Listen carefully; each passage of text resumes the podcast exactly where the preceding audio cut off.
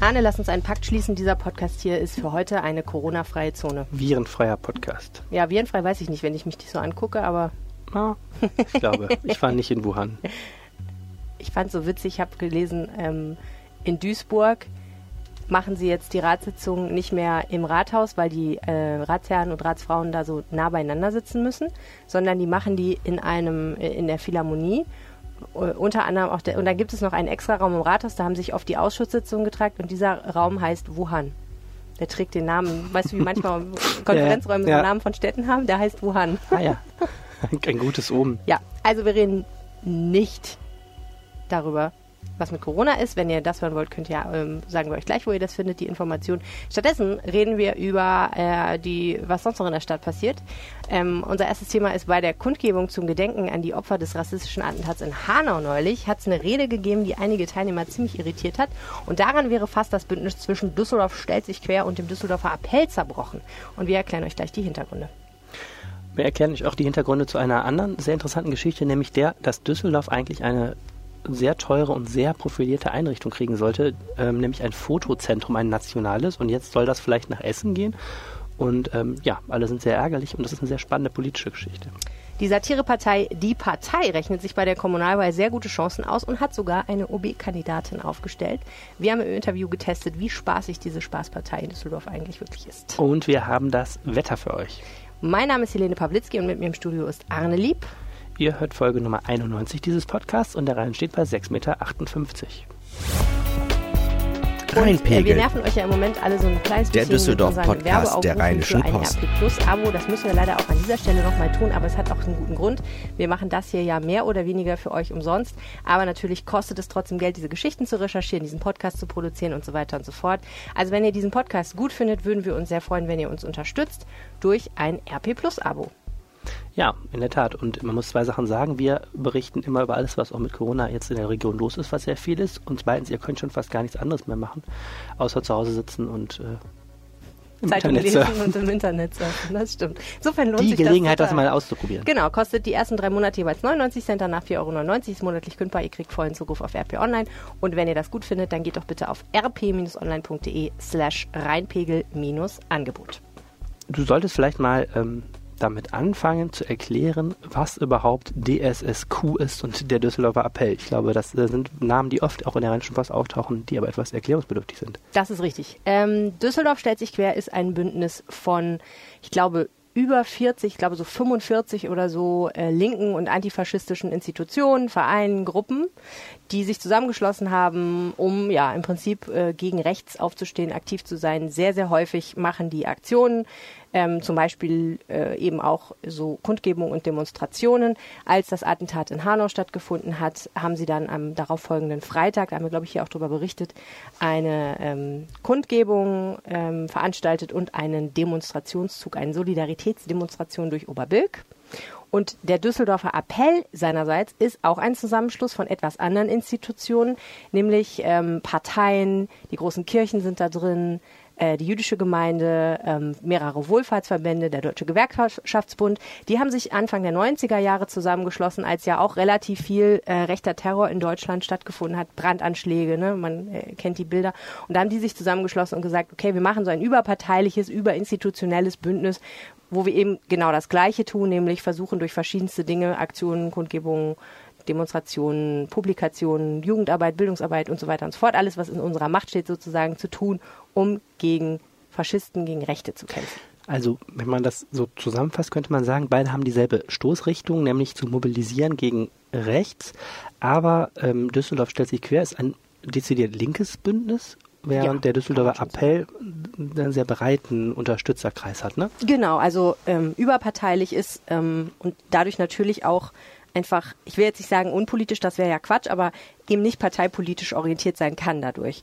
Ähm, es ist, dass die beiden sind nicht die einzigen Bündnisse in Düsseldorf, die sich äh, die, die, dieses Thema und diese Stoßrichtung haben, aber das sind schon, glaube ich, die beiden wichtigsten und größten. Und die arbeiten auch sehr oft zusammen. Das heißt, wenn Düsseldorf stellt sich quer eine Demo organisiert, dann lädt auch oft der Düsseldorfer Appell dazu ein und umgekehrt. Mhm. Und jetzt gab es vor ähm, es wirkt nachrichtlich schon wieder so schrecklich weit weg, aber es ist eigentlich erst wenige Wochen her, äh, gab es eben diesen, dieses fürchterliche ähm, Attentat in Hanau. Ja. Und das war ein Moment, wo auch in Düsseldorf, ähm, wie in vielen anderen deutschen Städten, gegen rechts mobilisiert wurde zu Kundgebung. Mhm, genau. Ähm, es gab dann eben diese Kundgebung, über die ich gerade gesprochen habe.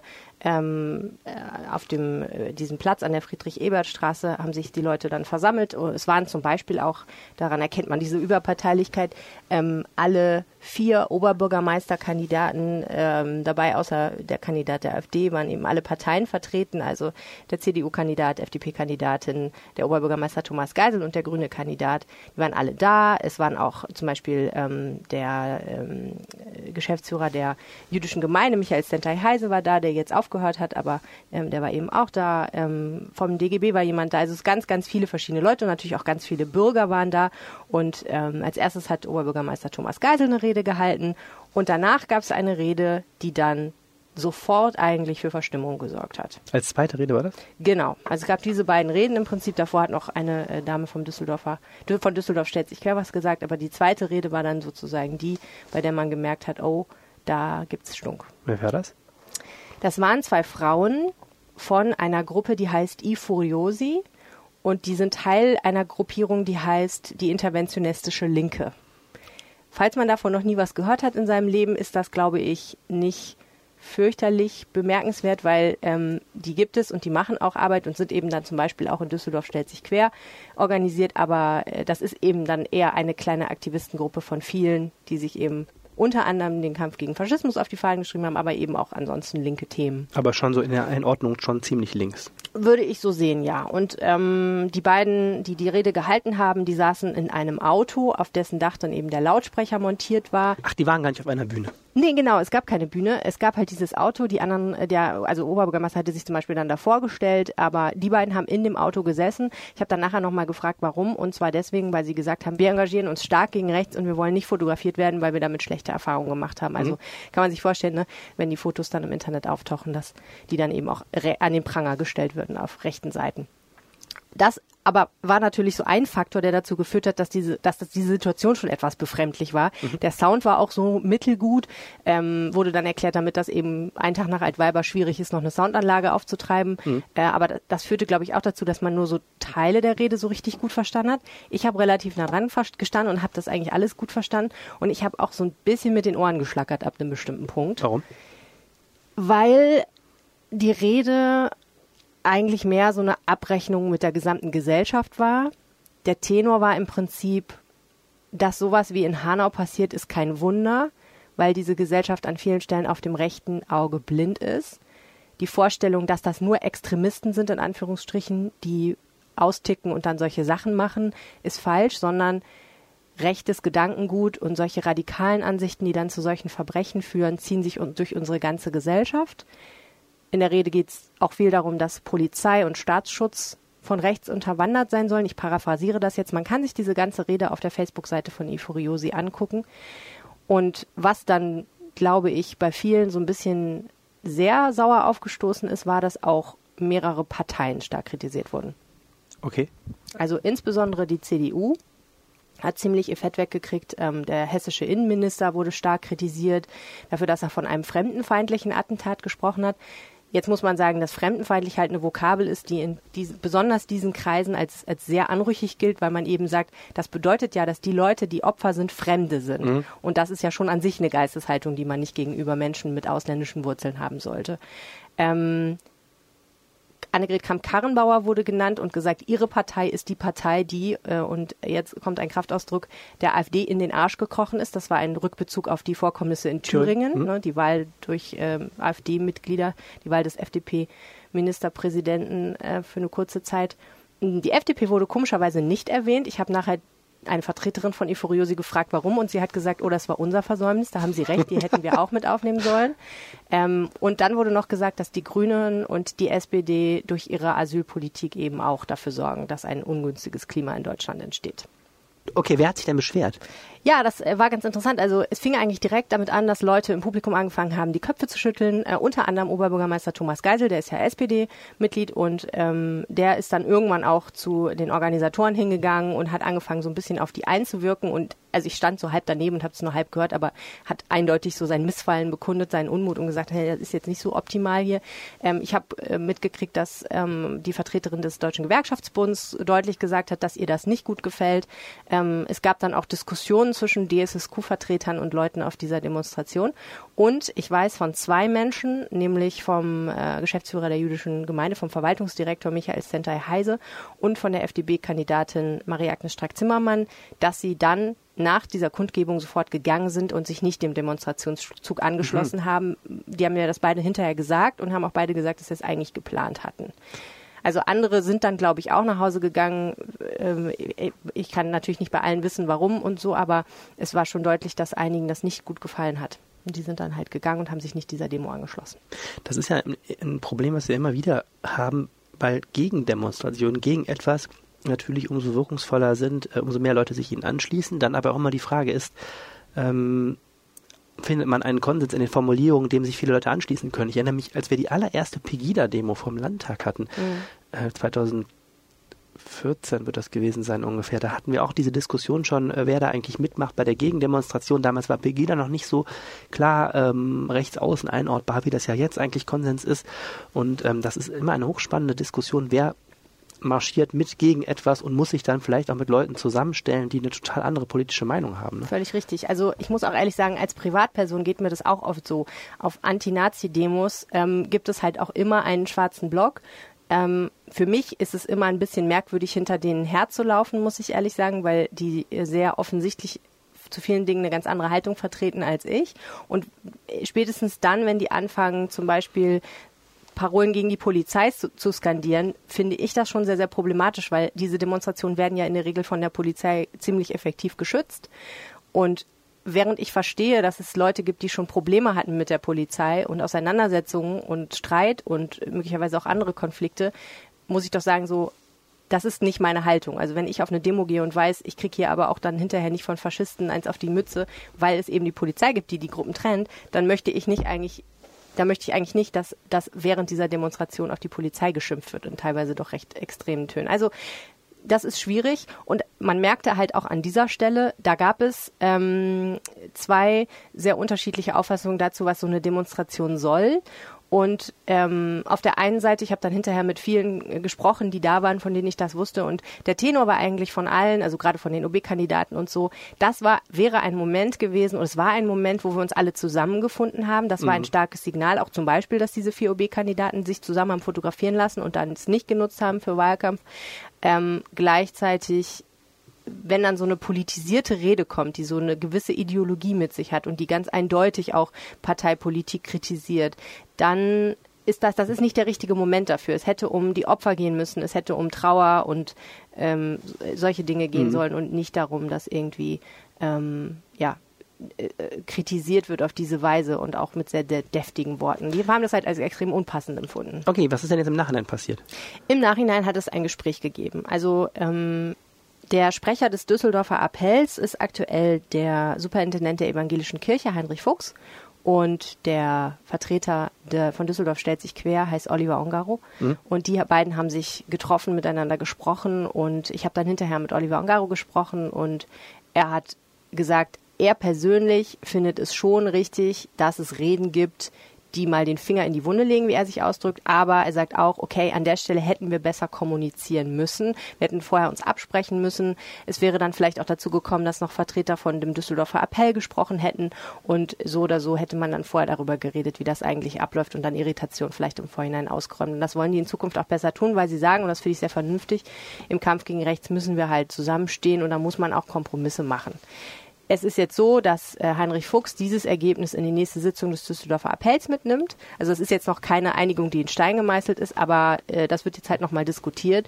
Man muss halt sagen, dass es Leute gab, die in diesem Düsseldorfer Appell wichtig sind, die konkret gesagt haben, ich laufe jetzt erstmal auf keiner DSSQ-Demo mehr mit. Mhm. Und das ist schon eine krasse Sache. Also ähm, ne, weil, weil das sind ja schon wichtige Vertreter und insofern ja hoffe, hoffe ich eigentlich, dass äh, diese Einigung Bestand hat, aber das müssen wir halt abwarten.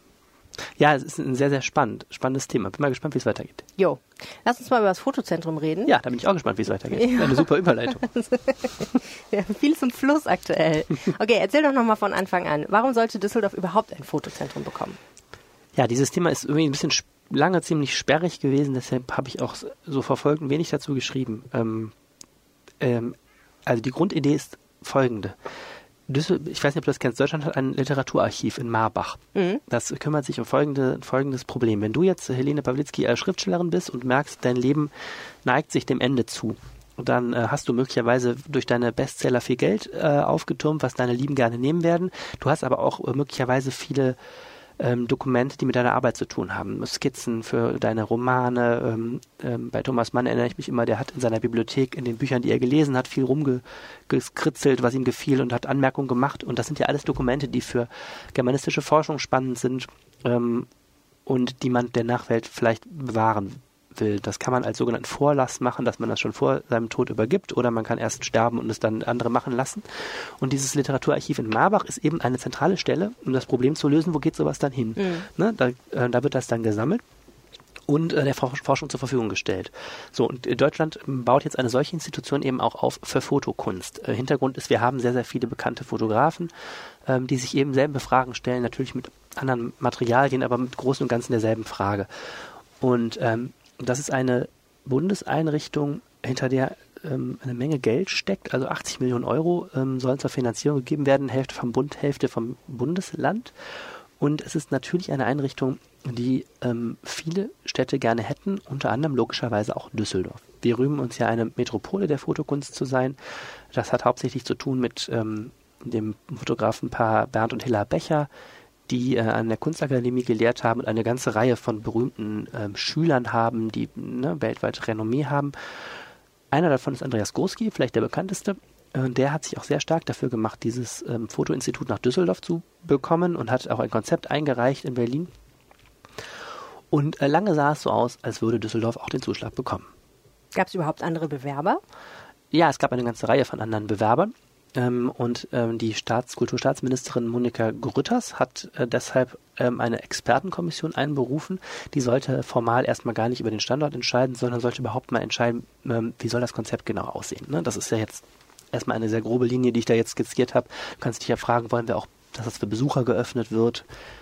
Was ist mit Digitalisierung etc. pp. Da kannst du ja viele ähm, inhaltliche Fragen erstmal stellen. Und ähm, diese Kommission hat jetzt letzte Woche ihr Ergebnis vorgestellt. Ähm, Jetzt ist es so bei so einer äh, Sache, wenn der Bund eine solche Sache vergibt, versuchen natürlich alle erstmal ihre Kanäle zu nutzen, äh, alle Kommunen und versuchen es erstmal, die interessiert sind und versuchen es erstmal in ihre Stadt zu kriegen. Und im November gab es aber noch, bevor diese Kommission ihr Ergebnis vorgestellt hatte, eine zumindest scheinbare Vorentscheidung. Und zwar hat der Bundestag einen Beschluss gefasst ähm, über die Finanzierung dieses Fotozentrums und hat reingeschrieben, 40 Millionen gehen an das Fotozentrum, wenn es in Düsseldorf äh, entsteht. Wie das genau zustande gekommen ist, darüber ranken sich ein bisschen Legenden. Offensichtlich ist es eine äh, Verschiebe- und Entscheidungsmasse innerhalb der Großen Koalition gewesen. Ähm, vor allem wird da immer wieder der Name des SPD-Haushaltspolitikers Johannes Kahrs genannt. Und ähm, also man scheint, scheint sich das so vorstellen zu können, so unter dem Motto, ihr kriegt das Bergbaumuseum, die da hinten kriegen die neue Autobahnauffahrt und Düsseldorf kriegt das Fotozentrum. Also so ein bisschen so, es scheint so ein bisschen Geschacher gewesen zu sein. Äh, also freuten sich hier die Befürworter und sagten, juhu, die Vorentscheidung. Äh, das Land NRW hat sofort gesagt, klasse, dann geben wir die anderen 40 Millionen auch. Hat der Ministerpräsident Armin Laschet hat sich äh, auch schon mal gelobt, wie toll Düsseldorf ist und so. Ähm, das Problem war nur, man hat natürlich die Kulturstaatsministerin übergangen. Die hatte ja, wie gesagt, diese Kommission eingesetzt und diese Frau hat offensichtlich Ellbogen und, und Ehre und hat dann gesagt, stopp, stopp, stopp, stopp. Ähm, das Prozedere ist erstmal, ich habe ja eine Expertenkommission und der wollen wir nicht vorgreifen. Also ich weiß von nichts von der Entscheidung. Oh so, und dann letzte Woche äh, stellte diese Expertenkommission dann halt in einer Pressekonferenz in Berlin die Ergebnisse vor. Wir hatten alles schon, ähm, also wir hatten eine Kollegin da in Berlin und ich hatte eigentlich auch alles schon vorbereitet, vorbereitet, vorbereitet auf Reaktionen. Jetzt freuen wir uns, dass Düsseldorf geworden ist. Und schwupps, äh, diese Kommission sagte, ja, äh, wir haben eine super Stadt rausgefunden, nämlich Essen. Dö, dö. Dö, und da waren ja natürlich alle total pikiert. Und dann hat sie in diesem Konzept, in einem Exkurs auch nochmal erklärt, dass das Düsseldorfer Konzept nicht überzeugend sei und so weiter. Und ähm, ja, jetzt äh, sind ist natürlich äh, erstmal ziemliche Trauer angesagt. In Düsseldorf werden halt Stimmen laut, dass das eine ähm, politische Entscheidung sei. Unter anderem gibt es einen Vorwurf, nämlich in dieser Kommission war eine Vertreterin äh, namens äh, Ute S. Kilzen. Das ist die ehemalige langjährige Direktorin des äh, Essener Volkwang-Museums, die sich also auch jetzt für Essen ausgesprochen hat, wo jetzt die Düsseldorfer sagen, Freunde, ähm, war das jetzt wirklich ähm, äh, fachgetrieben oder war das einfach so, dass diese Frau eine hohe Nähe zu Essen hat? Essen hat auch super getrommelt mit dem Oberbürgermeister für, für die eigenen Interessen. Ähm, naja, und jetzt ist die spannende Frage, wer hat ähm, Recht? Also Oberbürgermeister Thomas Geisel und äh vertritt unter anderem die Ansicht, ähm, wir leben in einer Demokratie. Der Bundestag ist die gewählte Volksvertretung. Und was der sagt, äh, gilt und nicht die, die Kulturstaatsministerin. Also es gibt jetzt also einen offenen ähm, Machtkampf. Jetzt hat sich auch nochmal dieser Düsseldorfer Verein um Gorski zu Wort gemeldet und auch nochmal klar gesagt, sie zweifeln fachlich diese Kommissionsentscheidung an. Also es ist unklar, ist da jetzt noch Musik drin oder war es das? Ähm, zwei Bemerkungen dazu. Erstens, es wird ziemlich schwer, glaube ich, gegen die Empfehlung einer Fachkommission zu argumentieren, weil wenn es jetzt doch Düsseldorf wird, hat es zumindest den Makel, dass ähm, es eine offensichtlich politische Entscheidung gegen ein wie auch immer zustande gekommenes ähm, Votum einer Expertenkommission ist. Und das Zweite bei allem Lokalpatriotismus, was man auch mal sagen muss, was die Düsseldorfer da jetzt gemacht haben, ich weiß auch nicht, ob das nur fachgetrieben war. Also die, ich glaube schon, Düsseldorf ist eine Stadt, die vieles mitbringt, ne? auch charmant wäre natürlich bei diesem Fotozentrum auch die Nähe zu dem großen Landesmuseum Kunstsammlung, zu unserem städtischen Museum Kunstpalast, was ja auch einen Fotografie-Schwerpunkt gerade aufbaut. NRW-Forum ist auch ein Haus äh, mit, wo man Fotografie zeigen könnte. Wir haben die Akademie hier. Diese Vernetzung wäre natürlich toll. Aber ähm, ich meine, Düsseldorf hat natürlich auch, auch ähm, wie sagt man, den eigenen faulen Schwanz aufgestellt und ist durch Berlin scharwenzelt und hat äh, versucht, natürlich auf allen Kanälen Druck zu machen. Ein großes Problem für Düsseldorf ist jetzt auch, die Landesregierung kann eigentlich jetzt auch nicht mehr so richtig für Düsseldorf sein, weil Essen bekanntermaßen auch in Nordrhein-Westfalen liegt. Ich glaube nicht, dass Herr Laschet jetzt ähm, da öffentlich den Essen an den Rücken fallen kann. Also ich bin mal sehr gespannt. Ich fände es super, super schön, wenn wir das kriegen, einfach aus persönlichem Interesse. Ich glaube, das ist eine Einrichtung, die ich ganz toll in Düsseldorf fände. Ähm, ich bin sehr gespannt. Vielleicht tröstet dich ja die Erkenntnis, dass Essen circa 30 Autominuten von hier entfernt ist. Also ich finde immer solche Diskussionen ein bisschen lustig, weil ehrlicherweise muss man ja einfach sagen, ob das Ding jetzt in Dortmund, Essen, Köln oder Aachen steht, mhm. das ist für uns alle ehrlich gesagt nicht so ein Drama. Wir wohnen halt nicht in Dresden. So, ne? Die Dresdner, die könnten heulen, wenn es in Düsseldorf ist, weil das ist echt weit weg. Da hast du recht. Die Düsseldorfer, äh, die Düsseldorfer CDU-Bundestagsabgeordneten ähm, Thomas Jatzomberg und Silvia Pantel sagen jetzt auch, warum macht man nicht eine Kooperation? In der Tat sollte das zu schaffen sein. Über die A52 ist, glaube ich, da äh, nach Essen ähm, Mit knapper zu kommen. Wobei ich ja immer sagen muss, Essen ist immerhin auch die einzige Stadt, die schon ein Autokino hat. Ich war ja mehrfach schon in Essen, die haben wirklich äh, ein, ein, Autokino, was ich ja total Meinst toll finde. schon ein Autokino? Ja, ich meine, ja, noch ein Autokino. Die ein Autokino, noch ein Autokino haben, warum brauchen die noch ein Fotozentrum? Also man muss auch die, äh, man muss auch die attraktiven Highlights in NRW, muss man auch. die Alternativen, die man für dieses Wochenende hat, ins Autokino oder ins Fotozentrum? Nein. Ja, ja, ja. Äh, ich bin da nicht lokalpatriotisch genug, muss ich ehrlich Nein, sagen. Nein, du hast recht. Das, äh, das Argument ist natürlich, und ich meine, ich würde es den Essen. Es geht halt um gönnen. Geld im Endeffekt, ne? Also Düsseldorf will ja nicht ein Fotozentrum aus reiner Liebe zur Kunst, sondern die wollen ein Fotozentrum, weil es dafür Asche gibt und zweitens, weil Leute dann nach Düsseldorf kommen, zusätzlich noch mehr Touristen und so weiter und so fort. Leute, die Stadt wird dadurch attraktiver für Menschen von außerhalb. Klar, und das ist natürlich ein Schub für die ganze Kulturszene, wenn du sowas hast. Und natürlich, wie gesagt, die haben auch viele Düsseldorfer Fotografen, die könnten da, könnte man da anbinden, wobei auch die werden es wahrscheinlich verschmerzen, äh, nach Essen äh, zu kommen. In der Tat ist es wahrscheinlich auch für Düsseldorf immer noch besser, als wenn es jetzt nach Garmisch-Partenkirchen geht oder so. Alrighty. Sollen wir mal über die Partei ja, reden? Äh, wir sind ja immer noch unterschiedlicher Meinung über die Partei. Ja. Ähm, ich bin in der Minderheit offensichtlich, weil ich ja die Partei nach wie vor äh, lobenswert, aber auch ein bisschen doof finde. Und mir das letzte Mal, als ich das hier gesagt habe, äh, Leser sehr engagiert geschrieben haben, ähm, mit guten Argumenten, warum die Partei vielleicht doch lobenswert, aber ein bisschen doof. Also der Witz ist ja, äh, die erste Frage, die man sich ja stellen muss an dieser Stelle ist, behandeln wir die Partei als eine normale Partei? Weil dann dürftest du sowas ja gar nicht sagen als Journalist, ne? als politischer Journalist. Du würdest ja über keine andere Partei sagen, sie ist lobenswert, aber doof. Oder doof, aber lobenswert, oder?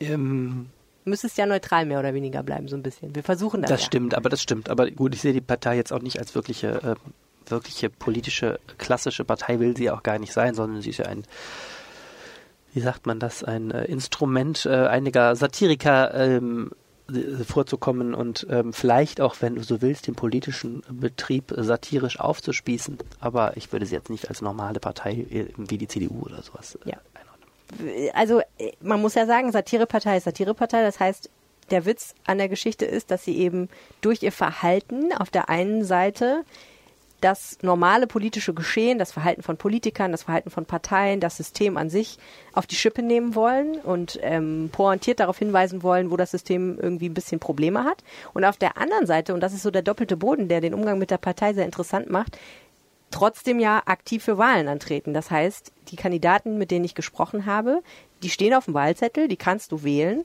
Und das ist auch der Grund, warum ich es spannend fand, mit denen zu, zu reden ähm, es ist denkbar, dass sie tatsächlich im Rat landen. Also es ist mhm. nicht so denkbar, dass die Oberbürgermeisterkandidatin Mike Mirus tatsächlich Oberbürgermeisterin wird. Das ist eher, eher unwahrscheinlich. unwahrscheinlich ja. Aber ähm, die haben bei der Europawahl in Düsseldorf drei Prozent bekommen. Das reicht im Rat dicke für einen Sitz, ja. Genau. Und sie haben jetzt halt ähm, drei Kandidaten auf einer Liste, von der sie sagen, es könnte sehr gut sein, dass wir bis zu drei Plätze bekommen. Und ja, die äh, wollten wir, wollte ich mir mal angucken und auch ein bisschen testen darauf. Ähm, wie satirisch und wie lustig kann man vielleicht auch sagen, ein Stück weit äh, sind die eigentlich. Also wie ausgefuchst ist die Satire? Na gut, dann hören wir uns das jetzt einfach unvoreingenommen an. Genau, ich muss vorher kurz noch sagen, mit wem ich gesprochen habe. Einmal mit der Oberbürgermeisterkandidat X, so heißt das nämlich, es äh, wird nicht gegendert, Mike Mirus und mit äh, dem Mann, der auf Listenplatz Nummer 1 steht und der Chef der Partei in Düsseldorf ist, der heißt Keno Schulte. Und die waren bei uns in der Redaktion. Mike Mirus und Keno Schulte von der Partei. Herzlich willkommen in der Düsseldorfer Lokalredaktion. Ja, guten Tag. Und Hallo. Her herzlich willkommen im Rheinpegel-Podcast. Ihr habt verkündet, dass auch ihr eine Wahl seid für die Kommunalwahl, die im Herbst ansteht. Mike, du möchtest Oberbürgermeisterin werden. Äh, Keno, du stehst auf Listenplatz Nummer eins und möchtest in den Rat einziehen. Wann habt ihr das entschieden? Wann habt ihr entschieden, dass es Zeit ist für einen Wechsel an der Stadtspitze durch die Partei? Das haben wir schon ziemlich früh entschieden, letztes Jahr. Ja. Oder eigentlich auch schon seit immer, seit es die Partei gibt. Was, was gibt es da zu entscheiden? Das ist ja offensichtlich, dass man, dass wir an die Macht müssen, weil wir da noch nicht sind. Ein Vakuum, was gefüllt werden muss? Ein Vakuum, ja. In eurer Pressemitteilung habt ihr angekündigt, dass ihr auf jeden Fall die Macht übernehmen wollt nach dem September, nach der Septemberwahl, äh, ob es uns gefällt oder nicht. Äh, wie funktioniert das? Also wir werden auf jeden Fall mindestens zwei Plätze im Stadtrat bekommen. Habt ihr ausgerechnet schon? Also wir gehen immer von 100 Prozent plus X aus, aber nach der letzten Europawahl, wo wir hier sehr gut abgeschnitten haben in Düsseldorf, gehen wir davon aus, dass wir bei der Kommunalwahl auch sehr gut abschneiden werden. Mhm. Bei der letzten Europawahl hattet ihr, glaube ich, drei Prozent Düsseldorf weit, ne? Mhm. Und das würde dann reichen für zwei Mandate im ja, Stadtrat. definitiv. Das das Wahrscheinlich sogar noch ein dritter. Okay, wer steht denn auf dem dritten Listenplatz? Das ist der Thomas. Okay, da sind wir schon mitten in den Personalien. Darüber reden Politiker ja eigentlich nicht so gerne. Es soll ja immer um Sachthemen gehen. Aber das trotzdem interessiert uns natürlich sehr, wer seid ihr eigentlich? Mieke, möchtest du einmal anfangen und mal erzählen, wer du bist? Ja, ich bin Mieke. Ich bin Oberbürgermeisterkandidatix für die Partei Die Partei hier in Düsseldorf. Und ich habe mich dazu entschieden, das zu machen, weil ich es kann. Was muss man denn können, um es zu können? Alles. Kannst du ein Beispiel geben? Diese Frage werde ich nicht näher eingehen, danke. Okay. Keno, du bist Spitzenkandidat äh, Listenplatz Nummer 1. Das ist richtig. Erzähl mal was von dir. Ja, ich bin ein äh, alter Langzeitstudent, der in die Partei gestolpert ist, als er mal das Buch von Martin Sonneborn gelesen hat, das Parteibuch und dann war ich auf einer Lesung und dann war ich irgendwie auch schon ganz wichtig in der Politik. Euer Slogan ist Mieke macht's besser. Das ist wahrscheinlich eine Anspielung auf den Slogan von Marie-Agnes Strack-Zimmermann, der FDP-Kandidatin, äh, deren Slogan äh, unaussprechlicherweise lautet Macht's, macht's. Ja, andererseits heißt Macht's auch auf Polnisch Du hast. Und das finde ich ziemlich cool. Meine Oma mag Rammstein auch. Okay. Ähm, was machst du denn besser als Marie-Agnes Strack-Zimmermann?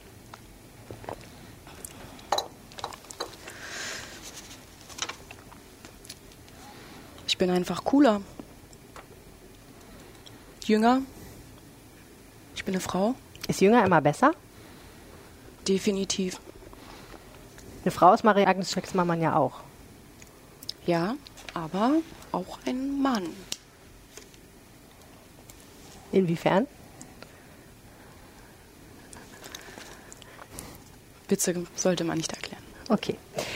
Ähm, euer Slogan ist außerdem Pöbel trifft Prada. Mhm. Sehr passend und zugeschnitten auf Düsseldorf. Ja, wir schätzen die Werbestrategie der Düsseldorfer Stadt sehr und daran haben wir uns ein Beispiel genommen und wollen diese halt noch ergänzen. Also Nähe trifft Freiheit ist ja der offizielle Stadtslogan und mhm. eurer ist Pöbel trifft Prada. Das ja. heißt, das müsste man eigentlich zusammendenken dann. Mhm.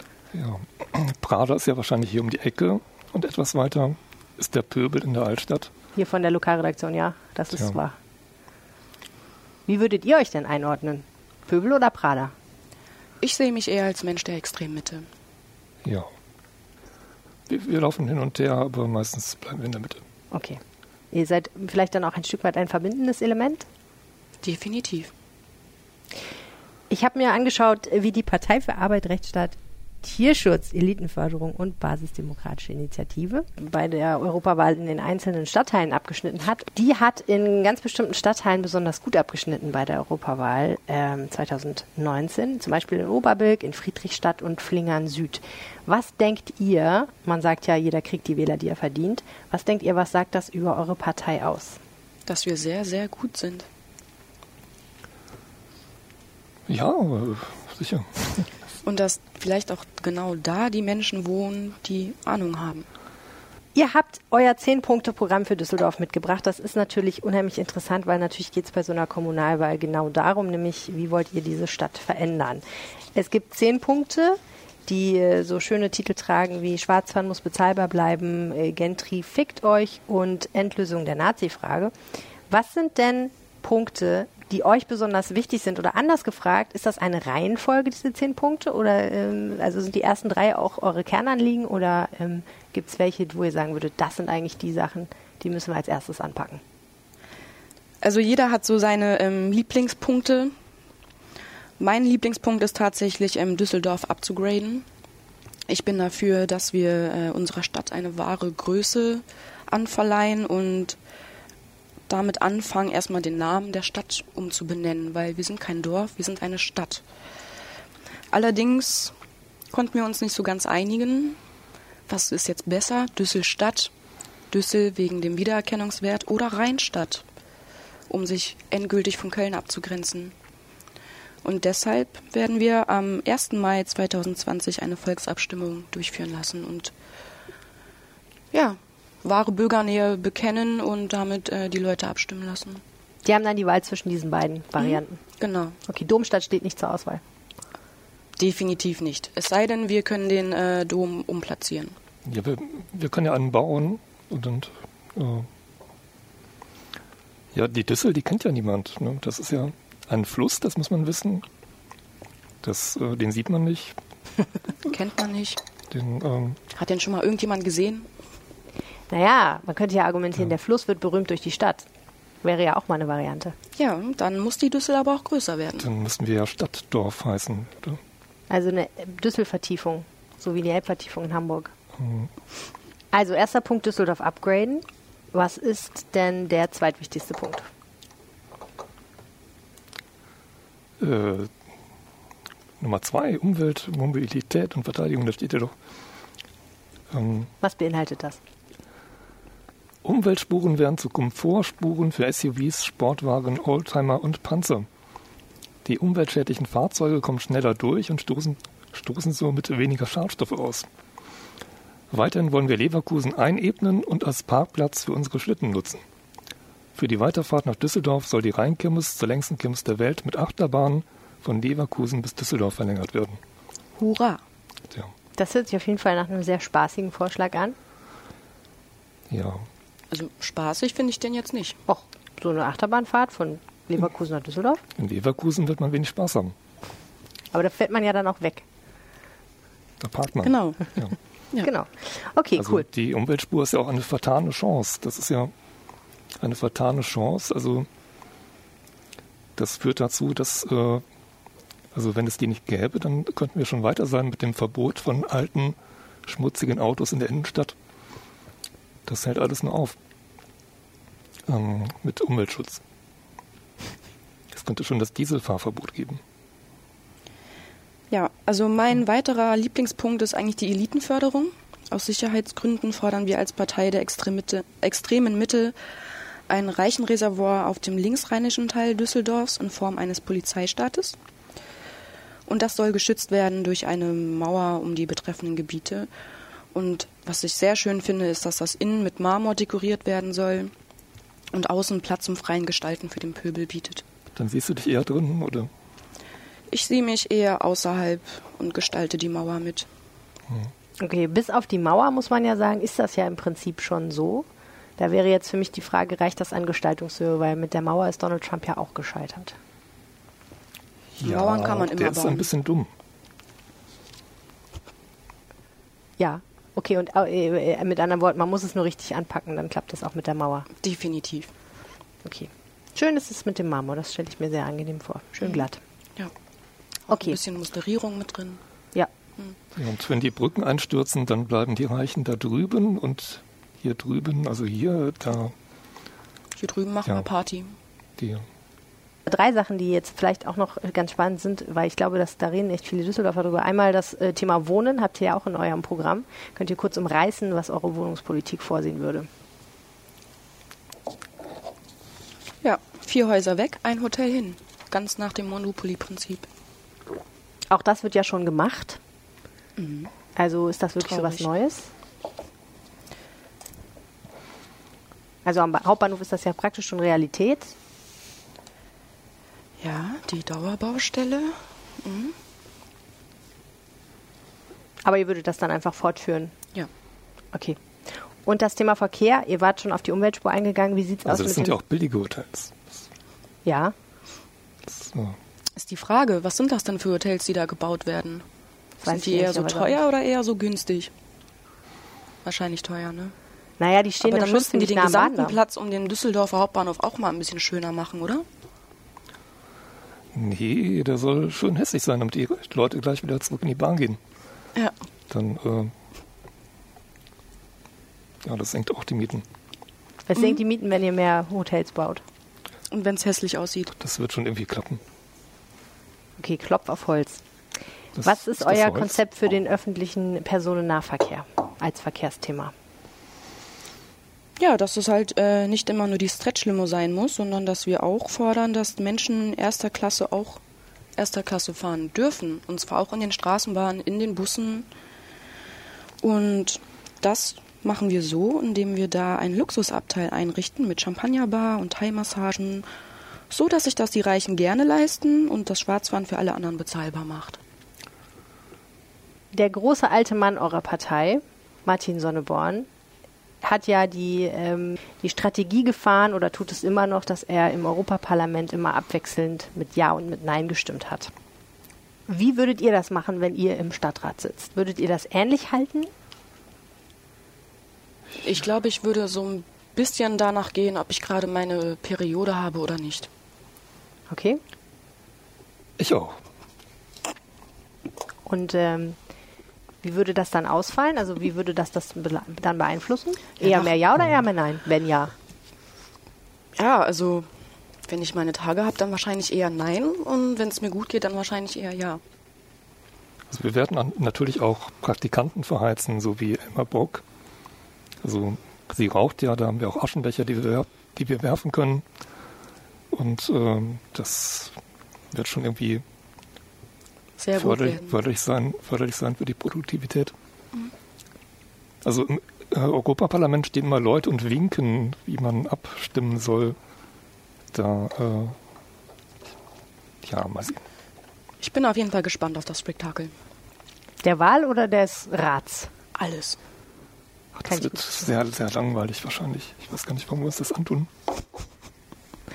Wenn ihr tatsächlich ähm, in großer Zahl, nämlich drei Leute, ähm, einziehen solltet in den Rat, seid ihr denn dann auch bereit, äh, in eine, wärt ihr auch bereit, in eine Koalition oder Kooperation mit anderen Parteien zu gehen, um die Regierung hier in dieser Stadt zu ergreifen?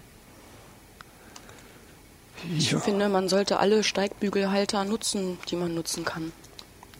Ähm, also die FDP, das ist eine Spaßpartei. Und äh, ja, die AfD kann man auch nicht ernst nehmen, was, was. Ja, also die sind wir natürlich kritisch, die sind natürlich nicht dabei. Mit denen spielen wir nicht. Okay. Aber mit den meisten anderen schon. Die SPD verrät einen immer. Hm. Es bleibt nicht viel übrig. CDU wäre noch übrig. Oder die Grünen. Ach, ja, ja, ja. Die Grünen, habe ich so rausgehört, sind Herrn Sonneborn doch zum Beispiel recht nah gewesen im Europaparlament immer. Wäre das eine Option für euch, mit Herrn Engsfeld zusammen? Die Grünen sind die FDP des kleinen dummen Mannes, sagt Herr Sonneborn. Hurra! Gut, dann herzlichen Dank fürs Gespräch. Ich wünsche euch einen aufregenden Wahlkampf.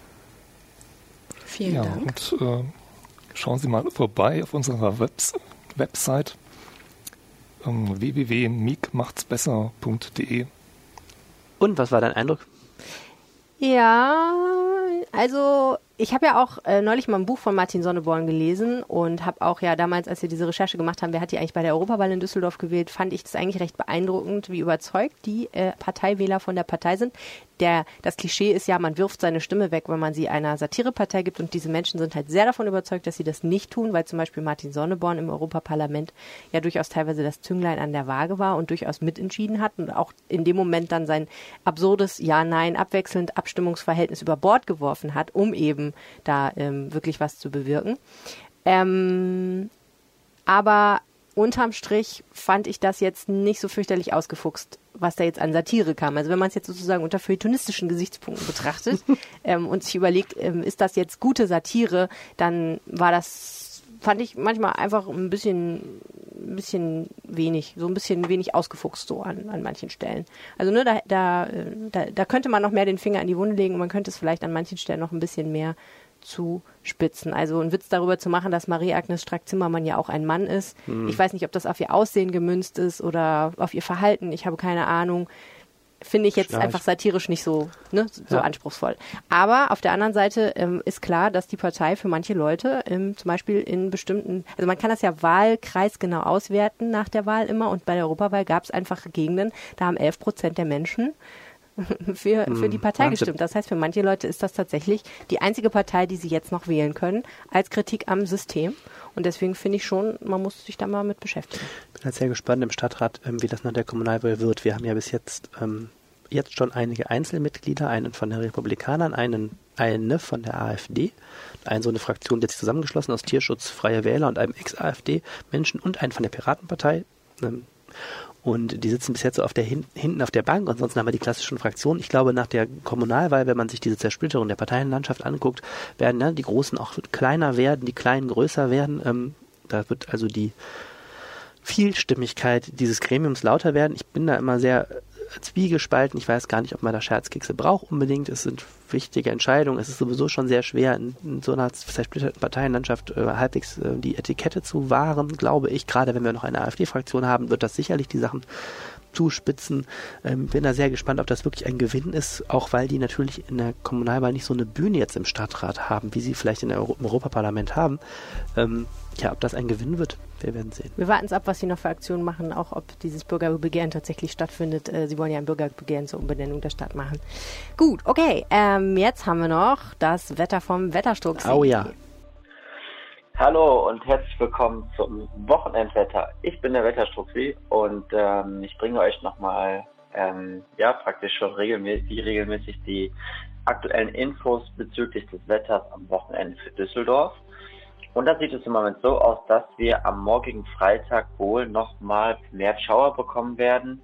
Diese Schauer werden wohl gerade im Bereich von, ich sag mal, 13 bis etwa 17, 18 Uhr ähm, am aktivsten sein.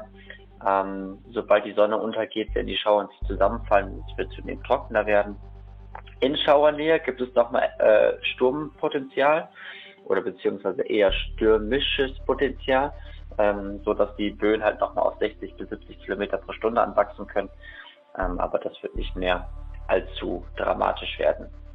Temperaturen noch ganz kurz steigen maximal auf bis zu 9 Grad an. Der Samstag wird uns wohl in der ersten Tageshälfte noch relativ viele Wolken bringen. Zum Nachmittag werden die Wolken dann nach und nach sich auflösen, sodass die Sonne bessere Chancen bekommt, hier rauszukommen. Die Temperaturen sind morgens bei 1 Grad relativ frisch. Bis zum Nachmittag steigen sie dann noch etwa 12 Grad an. Der Sonntag ändert sich im Prinzip wenig. Wir bekommen erneut einen Mix aus Sonne und Wolken. Die Wolken werden wohl zum Nachmittag hin wieder etwas äh, weniger werden und die Temperaturen steigen weiter an, erreichen bereits bis zu 15 Grad. Kurzer Aufblick auf die neue Woche. Da wird es wohl erstmal mild bleiben, vor allem auch zeitweise sonnig und erst im nächsten Wochenende wird es wieder etwas kühler, aber es bleibt wohl erstmal stabil und die stürmische Phase ist vorbei. Ich wünsche euch ein schönes Wochenende. Tschüss. Der Wetterstuxi ist übrigens offensichtlich ein treuer Rheinpegelhörer, was uns unheimlich freut. Schöne Grüße und vielen, vielen Dank für das Wetter immer. Und wenn ihr auch treue Rheinpegelhörer seid, wäre es schön, wenn ihr diesen Podcast äh, auch mal abonniert und weiterempfehlt. Das hilft uns nämlich enorm. Genau. Und jetzt machen wir Schluss heute, oder? Oh ja. Ja. Sollen die Leute uns noch schreiben können? Die Leute dürfen uns gerne schreiben. Oh, die sie können uns auch einen Anrufbeantworter sprechen. Die dürfen uns ähm, gerne per Twitter anschreiben. Helene heißt Helene Pawlitzki, ich heiße Arne Lieb.